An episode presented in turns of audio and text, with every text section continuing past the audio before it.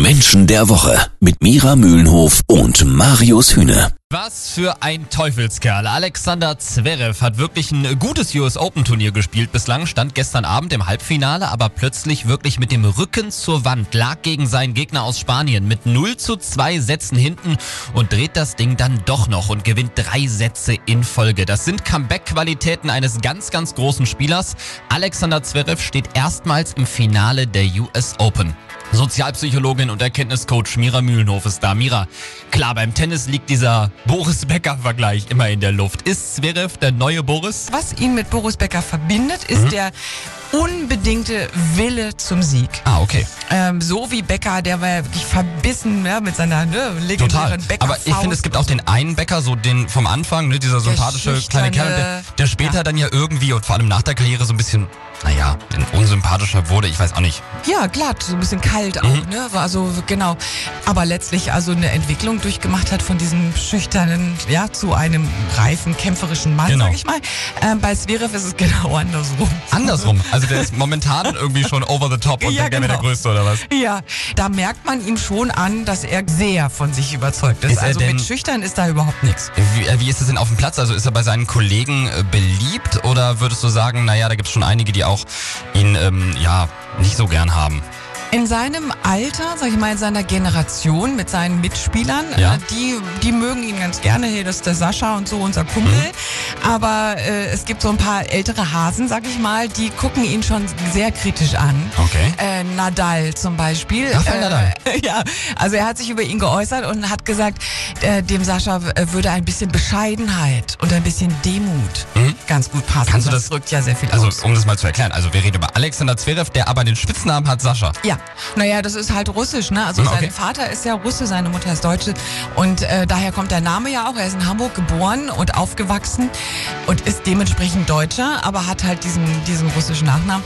Und ja, also das ist, ist spannend, das zu erleben. Also Michael Stich ist so ein bisschen sein Ziehvater, der kennt ihn aus Hamburg halt sehr gut, hat ah, okay. ihn als kleinen Jungen schon kennengelernt. Mhm. Und auch da merkt man, wenn man gemeinsame Interviews anschaut, dass der Stich auch denkt, na Junge, dir ist wohl jetzt schon ein bisschen, bisschen was zu Kopf gestiegen. Und okay. das aber wiederum hat was mit seiner Persönlichkeitsstruktur zu tun. Wollte ich gerade sagen, wo die Reise hingeht mit ja. Alexander Zverev, ob der wirklich eine Weltkarriere hinlegen kann. Und das hängt ja nun mal auch von seiner Persönlichkeitsstruktur ja, am Ende ab. Ähm, und die hast du analysiert, Mira. Das äh, verraten wir gleich hier bei Menschen der Woche. Jeden Samstag ab 9. Menschen der Woche. Zum ersten Mal seit 1994 steht wieder ein deutscher Tennisspieler im Finale der US Open. Alexander Zverev erreicht außerdem das erste Grand Slam Endspiel seiner Karriere und das nach einem 0 zu 2 Satzrückstand. Mira Mühlenhoff hat für uns äh, seine Persönlichkeit analysiert. Mira, Zverev ein absolut typischer Tennisprofi oder eher nicht so? Ja, spannend ist also, dass er, also ich würde mal fast sagen, Beruf verfehlt. Ui, okay. Gut, ich meine, das war ja völlig klar in seiner, in seiner Biografie. Das läuft auf Tennis hinaus, ja, weil die Eltern eben gesagt haben, wir haben hier zwei Jungs und die beiden spielen Tennis, Punkt.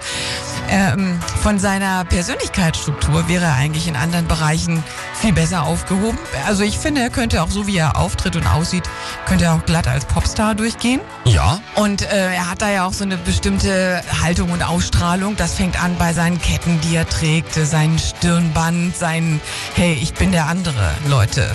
Also das klingt ja? für mich so, als könnten wir, sag ich mal, als Zuschauer, als Fans auch, den Alexander Zverev auf dem Platz wirklich sehr, sehr gerne mögen. Ja, der begeistert uns alle, aber wenn wir den privat kennen würden, würde das nicht so gut funktionieren. Das ist ein komplizierter naja, Typ. doch, aber es, also es ist in der Tat ein komplizierter Typ. Also er ist äh, von seiner Persönlichkeitsstruktur geprägt oder angetrieben von der intrinsischen Motivation Individualität. Mhm.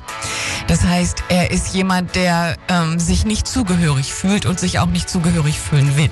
Aha, okay. Also er hat, äh, und das, das ist auch das, was man bei ihm spüren kann. Er, er hat so die innere Haltung, ich gehöre nicht wirklich zu euch. Ich bin irgendwie anders. Ich, ihr seid vom Mars und ich bin von der Venus. Jetzt hoffe ich, dass du uns noch ein bisschen Hoffnung machst was so die Zukunft von Alexander Zverev angeht, haben wir da wirklich einen neuen deutschen Weltklasse-Spieler, der auch auf Dauer da oben in der Weltspitze mitspielen kann. Ihm wird das größte Talent nicht nur bescheinigt, also auch von großen Spielern. Ivan Lendl zum Beispiel hat gesagt, er wird größer als je alle Spieler vor ihm. Ui.